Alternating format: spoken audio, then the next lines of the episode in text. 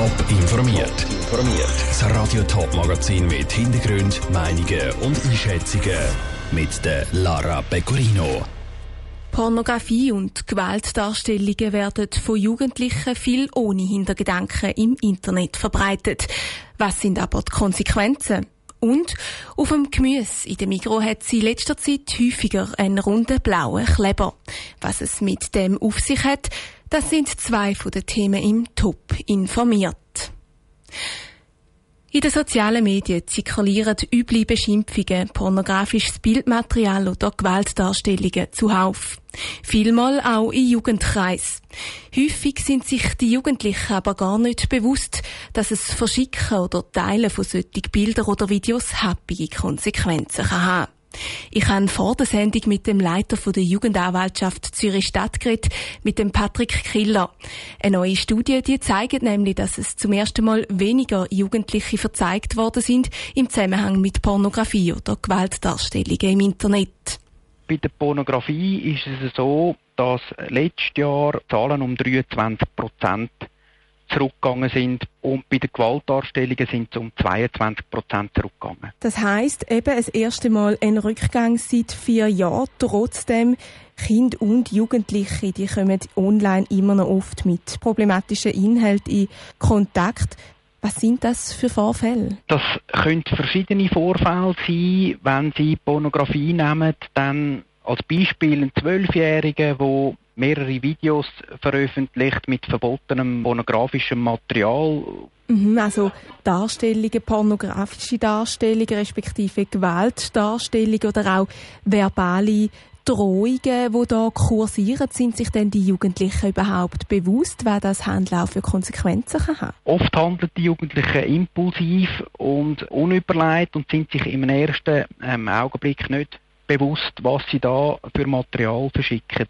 Konsequenzen sind dann, dass die entsprechenden Aufnahmen oder Bilder im Internet kursieren und nicht dort wieder rausgebracht können werden. In dem Zusammenhang, was gibt es denn da für Tipps, um den Jugendlichen klar machen, dass da damit überhaupt zu einem Verhalten kommt, das nicht gut ist? Wir raten den Eltern, mit dem Kind über seine Online-Aktivitäten zu reden man soll Interesse zeigen, was das Kind macht, nicht nur offline, sondern auch was das Kind online mit dem Handy macht.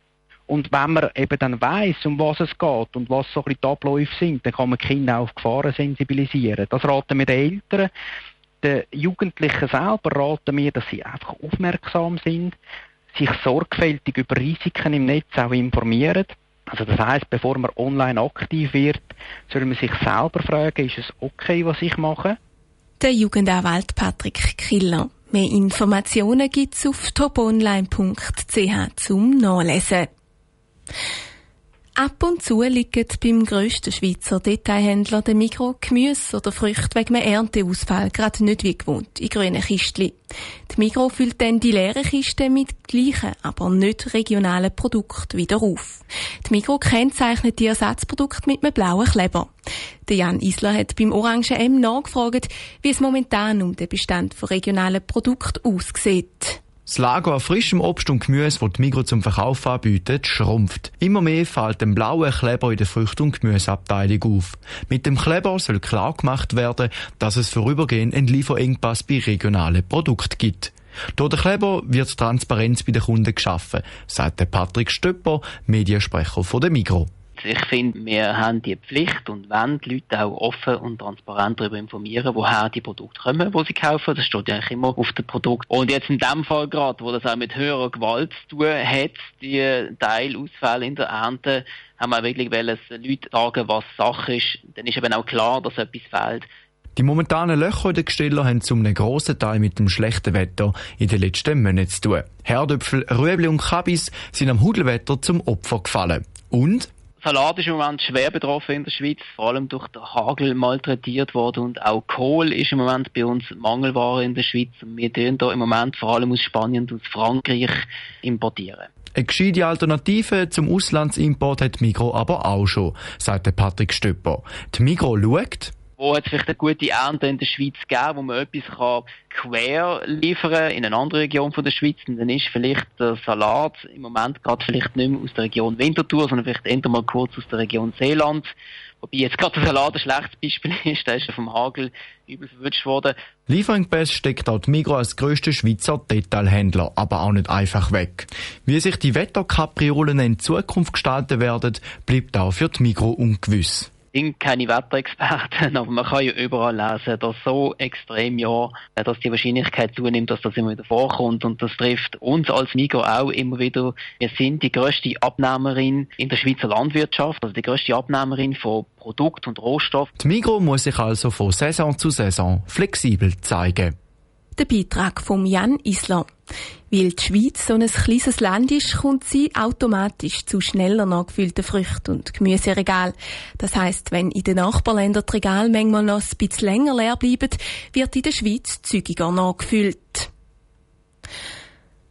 Die meisten Leute lernen in jungen Jahren einen Beruf und wechseln dann etwa die einmal Stelle oder sogar die Branche bis sie eines Tages pensioniert sind.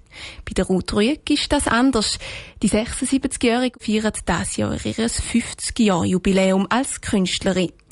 Mit der Vivienne Sasso hat sie auf ihre lange, lehrreiche Karriere zurückgeschaut. Seit den 70er Jahren arbeitet Ruth Rüegg als Künstlerin im kleinen Dörfli Halde. Schon früher hat sie die Begeisterung fürs Künstlerische gepackt, erzählt die 76-Jährige. Ich habe in den ganz frühen Jahren mit Lehm angefangen. Also ich habe Handtöpfert, nicht Scheibentöpfert und ganz spezielle Arbeiten gemacht. Habe dann auch dürfen in Kirchen Schmuckwerke platzieren, die aus Lehm sind und grosse Wandobjekte machen.